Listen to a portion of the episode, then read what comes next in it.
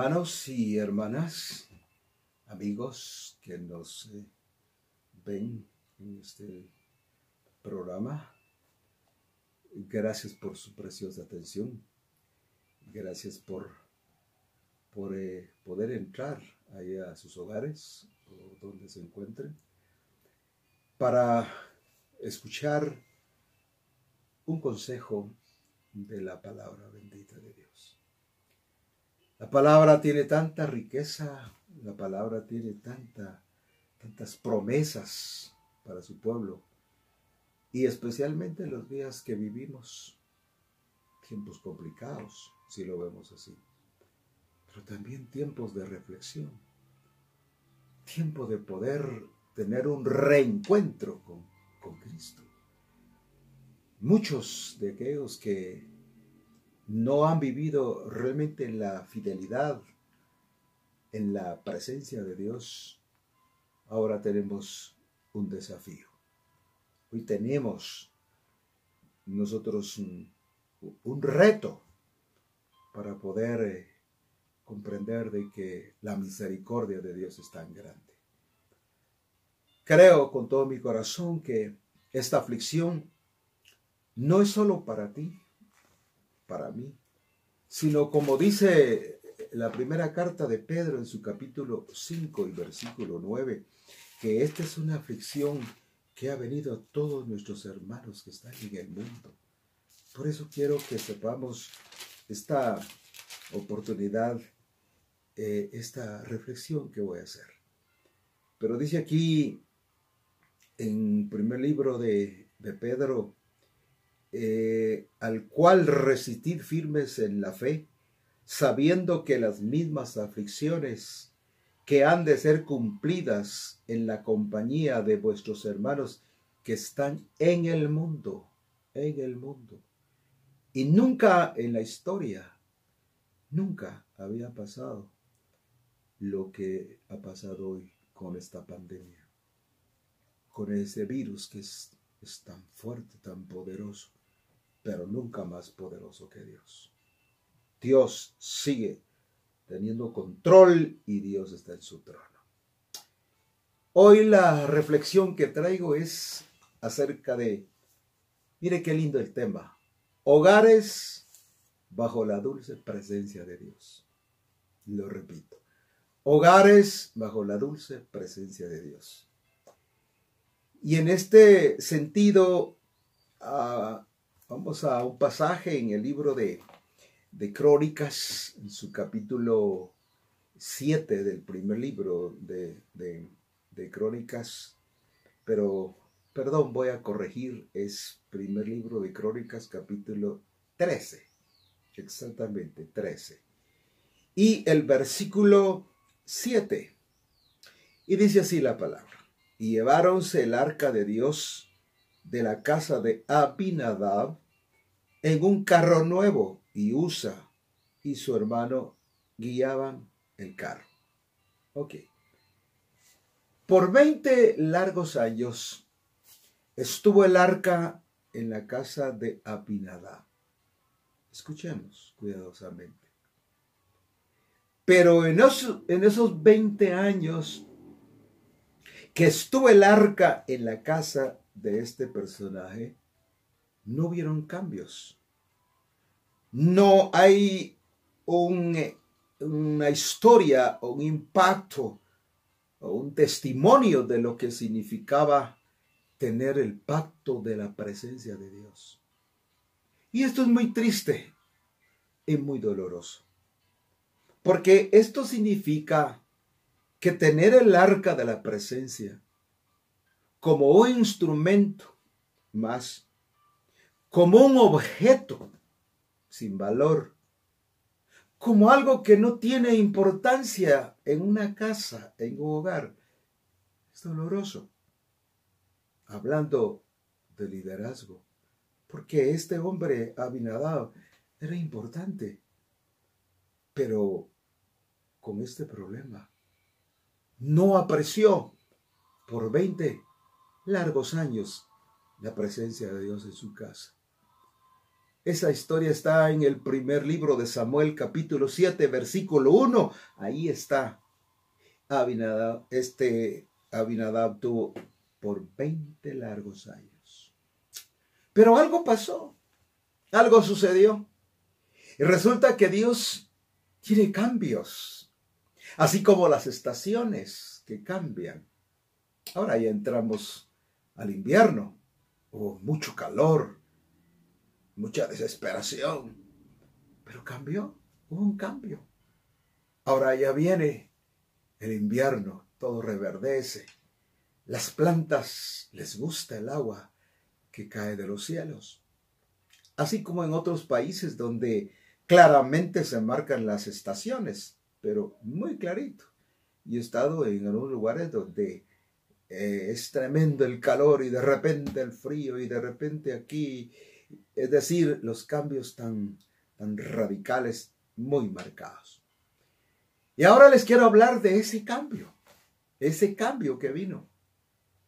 Porque resulta que entonces David, David el rey David, dice que aquel día tuvo pesar porque Jehová había hecho una ruptura con este personaje Usa, por lo que aquel día llamó a aquel lugar Pérez Usa hasta el día de hoy. Pero David temió a Dios, y esto es importante. Tiene que regresar el temor de Dios. Tiene que regresar el temor a nuestra casa, a nuestros hogares.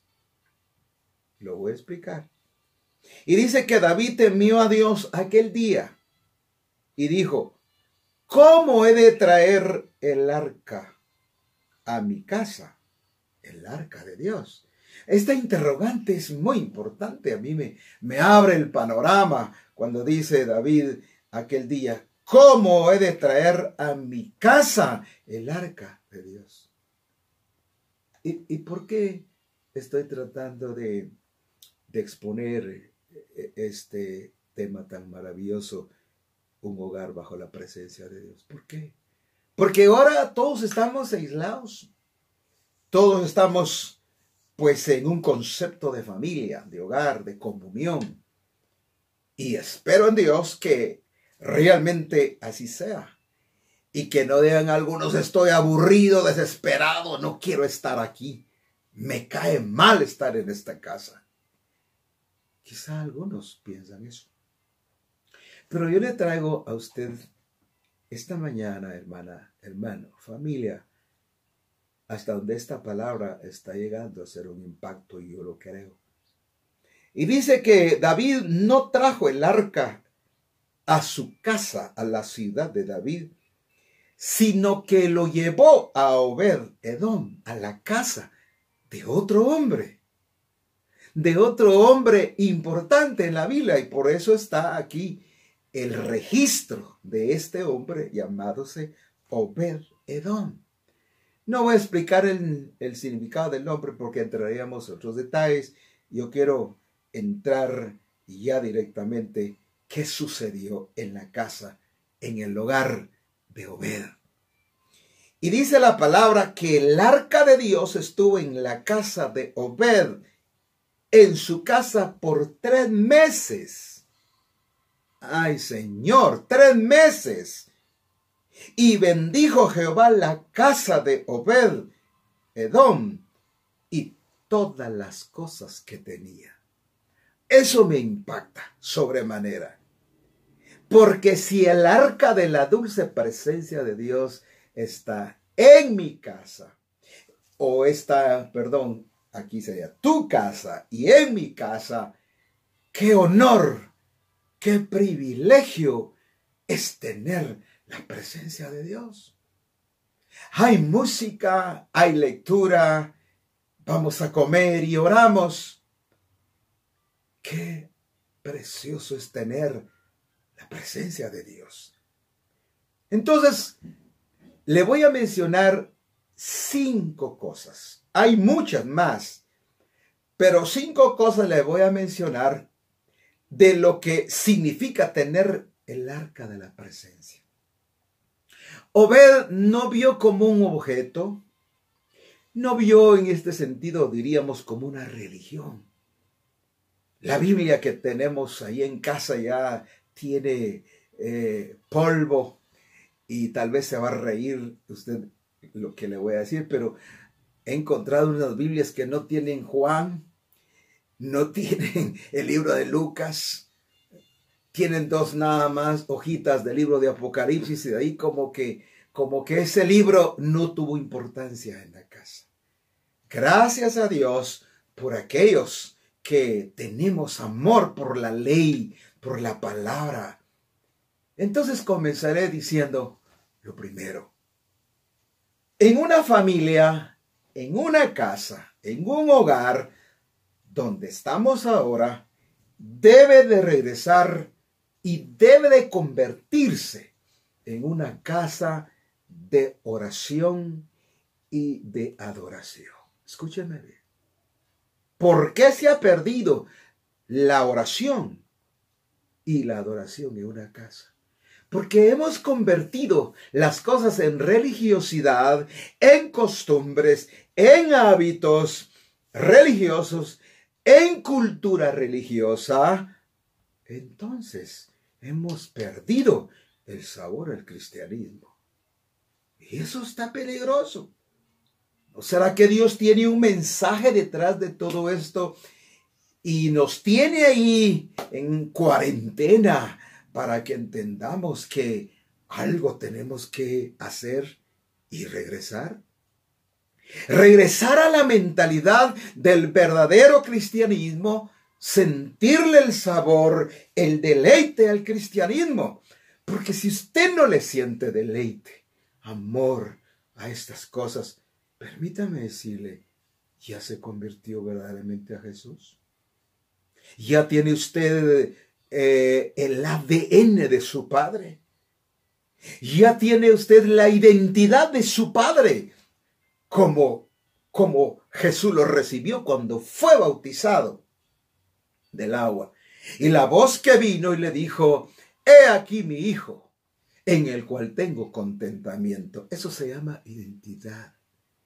Eso se llama ternura hacia el Hijo, amor al Hijo, porque le, dice al Hijo subiendo del agua, este es mi Hijo en el cual tengo contentamiento. Ese es el amor de nuestro Padre Celestial que le tiene amor a sus hijos. Y los hijos que tienen y que saben aprovechar y sentir ese amor de Juan 3:16. De tal manera amó Dios al mundo.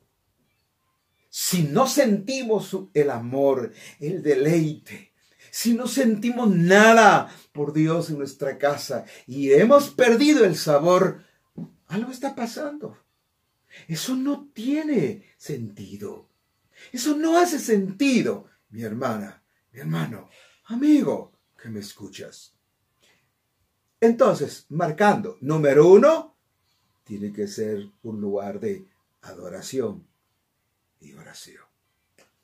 Número dos, en una casa, en un hogar donde las cosas marchan bien, tiene que reinar el amor, la comunión. Tiene que haber comunión. Tiene que haber una, relación del uno para con el otro, como una, una familia integrada, no una familia desintegrada, donde existe el amor de papá con la hija o con el hijo y el hijo con mamá o con papá, no se pueden ver meses, quizá años de no platicarse, de no conversar, porque hay, hay fisuras profundas Quizá los padres no tuvieron la habilidad del entendimiento de bendecir a sus hijos y lanzaron maldiciones que trascienden a muchas generaciones. Hijos e hijas lastimados por acciones nuestras. Y yo debo de reconocer que soy un padre también pero que muchas veces fallamos en esos principios y valores en una familia. No podemos bendecirlos. No podemos lanzar una palabra de bendición Porque una palabra de bendición trasciende generaciones. ¿Hasta cuánto? Hasta mil generaciones. Entonces, en un hogar se debe de saborear las promesas de nuestro Dios, su comunión. Número tres, es un lugar de milagros. Aquí tenemos, tengo un hermano que me está ayudando en ese trabajo y yo lo bendigo porque él está luchando por su familia, por su hogar, como todos. Y quizá ahora estamos un poquito escasos porque ha parado un poquito la función laboral, ha parado un poquito la industria, el comercio, la banca. Pero déjeme decirle que Dios nunca te va a dejar. ¿Sabes por qué? Porque dijo David, no he visto justo desamparado, ni su simiente que bendiga pan. Nunca faltará pan para los tuyos, para tu casa, para tu familia. Profetizo en el nombre poderoso de Jesús que no faltará la provisión. Y tus hijos y tus hijas van a ver milagros, milagros de la provisión. Pero yo no acepto, renuncio a que vamos a aguantar hambre. Nunca. Dios es nuestro Padre. Dios es nuestro proveedor. Y no he visto justo amparado ni su simiente que bendiga pan. Tus hijas y tus hijos, pueblo del Señor, nunca van a mendigar pan. Tu simiente será bendita y el pacto eterno permanece para siempre. Isaías 59. Gracias, Señor. Siento tu presencia. Siento tu presencia, Dios. Sé que nunca nos vas a dejar en medio de la tormenta. Nuestros hijos, nuestra familia. Vamos a ver milagros. A haber provisión. Sí, Señor. Pero también va a haber cómo vestirnos. Y también tendremos techo para la gloria de su santo nombre. Número cuatro, lugar de la palabra. ¿Por qué ya no meditamos en la palabra? ¿Por qué escaseó la palabra? ¿Por qué ya no tenemos devoción? Oh, hay algunos mandamientos que hemos descuidado. Y allá en el libro de Deuteronomio capítulo 6 hay una lista preciosa donde Dios advirtió a su pueblo y le dice, Oye Israel, oye Israel, Jehová nuestro Dios es uno. Amarás a Jehová tu Dios de todo tu corazón, de toda tu alma y con todo tu poder. Y estas palabras que yo te mando hoy estarán sobre tu corazón y las repartirás a tus hijos.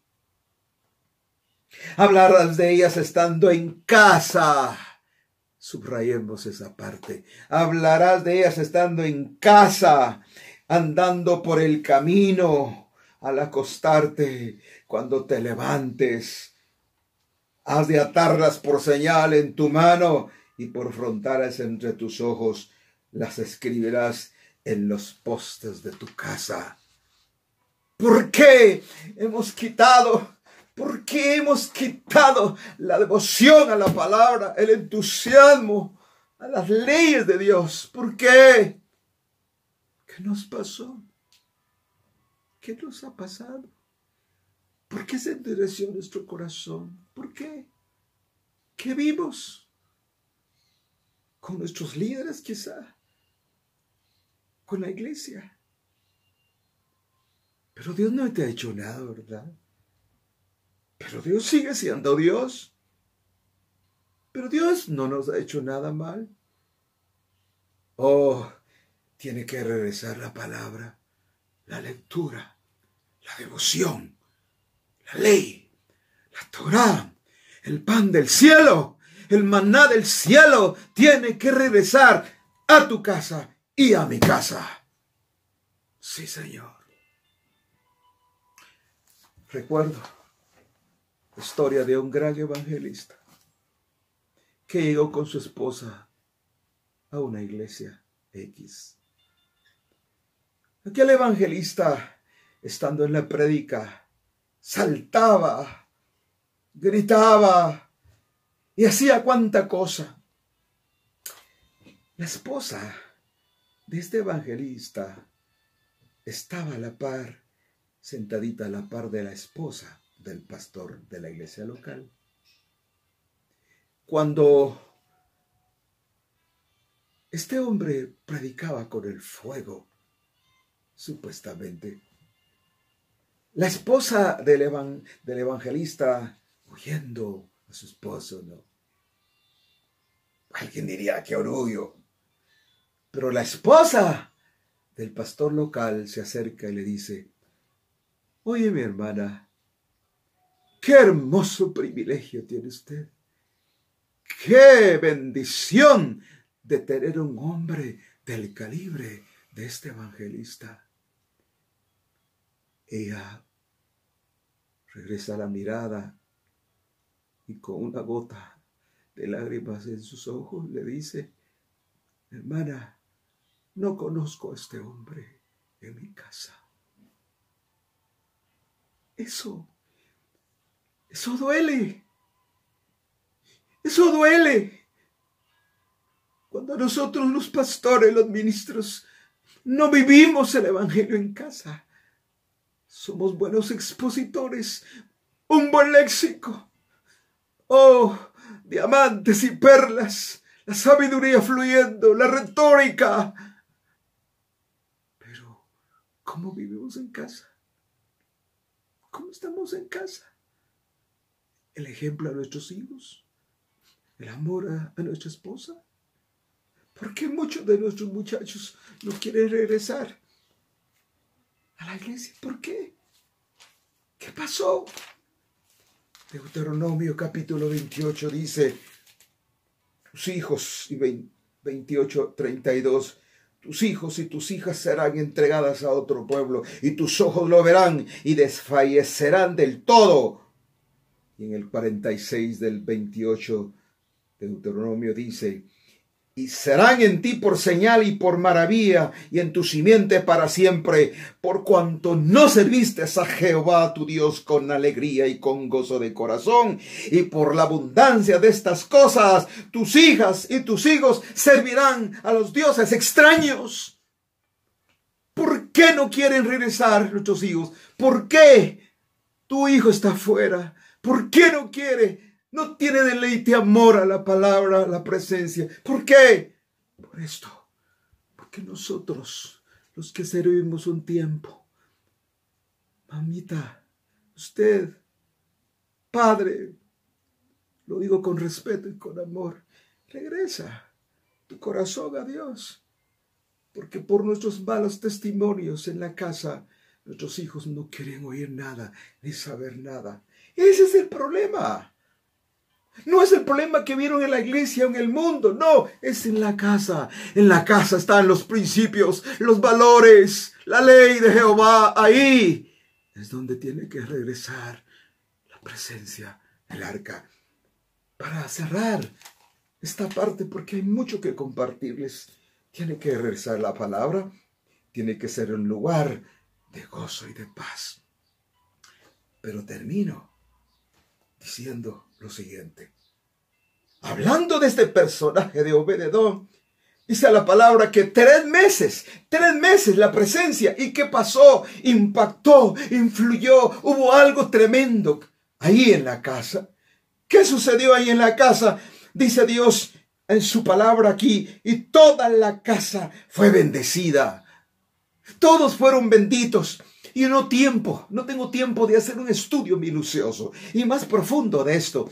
Pero si registramos de este capítulo 13, del 14 al 26, usted va a encontrar el resultado de un hombre haber tenido la presencia de Dios, el arca. Sus hijas, sus hijos fueron cantores, fueron porteros, fueron instrumentos en la casa de Dios. Si usted estudia y registra, va a ver qué interesante como el Salmo 127, que nuestros hijos son herencia de Jehová y los vamos a lanzar como flechas. Que tus hijas, tus hijos sean los mejores hijos, los más inteligentes en la escuela, en el colegio, en la universidad. Serán los mejores hijos. ¿Por qué? Porque nosotros los padres tenemos la sombra de la bendición sobre ellos. Y nunca se van a perder. Y si por alguna razón se fueron de la casa, ah, están bajo el pacto y bajo la promesa. Oremos. Tengo carga en mi corazón. Tengo dolor en mi corazón. Que regresen los hijos pródigos a la casa. Que regresen nuestros hijos si es que tenemos algunos de ellos afectados en el mundo, en la cárcel, en la droga, en la violencia. Oremos. Padre de los cielos, te doy gracias este momento tan especial. Oh Dios, quebrántanos. Trae tu lluvia. Trae tu lluvia, tu lluvia de bendición, tu lluvia de gracia. La última lluvia para mojar los corazones. Esa lluvia de gracia. Esa lluvia de arrepentimiento. Esa lluvia que moje nuestra tierra que arranque Dios la dureza, la indiferencia, arranca Dios lo insensible y ponga un corazón sensible. Padre, yo vengo a bendecir estas familias hasta donde mi voz ha logrado llegar. Sean bendecidas las iglesias, los hogares, las familias, los padres. Padre, tu mano sobre los hijos pródigos, que regresen a la casa, porque solo los hijos amarán la casa del Padre. Señor bendito, danos pasión por el perdido, pasión por el perdido, que vuelva la pasión, el dolor por el perdido. Oro por los que sufren la agonía de este virus, los que están en agonía, los que están derramando lágrimas y dolor. Pon tu mano de consolación. Gracias Padre, gracias Hijo y gracias Espíritu Santo. Dios les bendiga a todos.